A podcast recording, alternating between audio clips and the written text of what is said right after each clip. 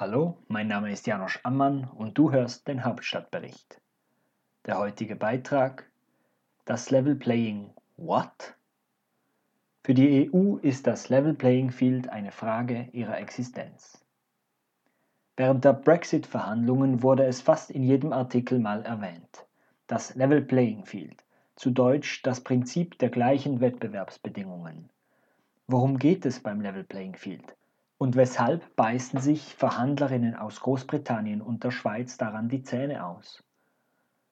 Um das Level Playing Field zu verstehen, muss man zum harten Kern der EU vordringen. Das, was übrig bleibt, wenn man die politischen Ambitionen, Interpretationen und Projektionen wegschält.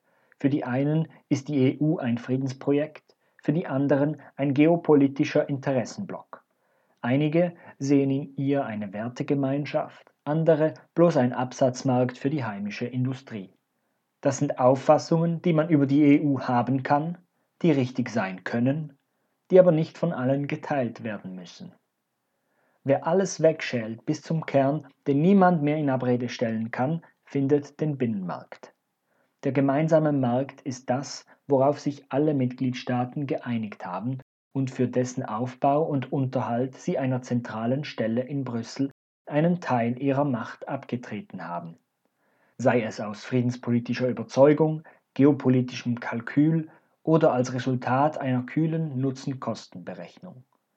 Der Binnenmarkt ist ein Raum, in dem alle Unternehmen und Arbeitnehmenden über nationale Grenzen hinweg frei miteinander wirtschaften können. Das kann nur funktionieren, wenn einzelne Mitgliedstaaten ihre heimischen Unternehmen nicht gegenüber Unternehmen anderer Länder bevorzugen. Wenn Bayern München ein Champions League-Spiel gegen Inter Mailand bestreitet, kann die deutsche Regierung kein Gefälle in das Spielfeld der Münchner Allianz Arena bauen, um Inter Mailand gegen das Gefälle spielen zu lassen. Sie muss ein faires Spielfeld bieten, ein Level Playing Field. Die Bevorzugung kann verschiedene Formen annehmen. Zölle sind ein einfaches Beispiel, die innerhalb der EU schon lange abgeschafft sind. Wichtiger sind nationale Produktstandards, die den Markteintritt für ausländische Firmen umständlich machen. Wenn jedes Land in der EU eigene Produktstandards hätte, könnte sich kein Binnenmarkt entwickeln. Weil die Europäerinnen aber auch keine Anarchie ganz ohne Regulierungen wollen, legt die EU europaweite Mindeststandards fest. Diese Mindeststandards betreffen fast alle Wirtschaftsbereiche, in denen Mitgliedstaaten ihren Unternehmen einen regulatorischen Wettbewerbsvorteil verschaffen können. Deshalb gibt es neben Produktvorschriften auch Mindeststandards für Subventionen, Sozialversicherung, Arbeitsrecht, Datenschutz und viele andere Bereiche. Dieser Drang nach einem Level Playing Field ist auch der Grund für die Bemühungen zur Eindämmung des Steuerwettbewerbs. Ohne die gemeinsamen Mindeststandards gibt es keinen Binnenmarkt. Und ohne Binnenmarkt gibt es keine EU. Deshalb ist die Sicherung des Level Playing Fields eine Frage der Existenz für die EU. Wenn Unternehmen außerhalb der EU Zugang zum Binnenmarkt erhalten, ohne sich an dessen Regeln halten zu müssen, verliert der Binnenmarkt seine Existenzberechtigung. Deshalb ist es in Verhandlungen so schwierig, der EU in diesem Bereich Kompromisse abzuringen. Die Brexiteers und die Gegnerinnen des Rahmenabkommens fordern, dass man auf Augenhöhe miteinander verhandelt.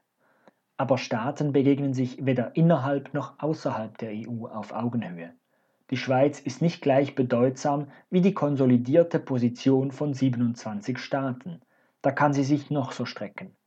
Sogar Großbritannien musste beim Brexit-Deal Abmachungen zustimmen, die es ihr nur unter Strafe ermöglichen, wesentlich von Sozial- und Arbeitsrechtsstandards abzuweichen. Take Back Control war eine Illusion. Die EU bietet keine Verhandlungen auf Augenhöhe genau wie auch die USA oder China keine Verhandlungen auf Augenhöhe bieten.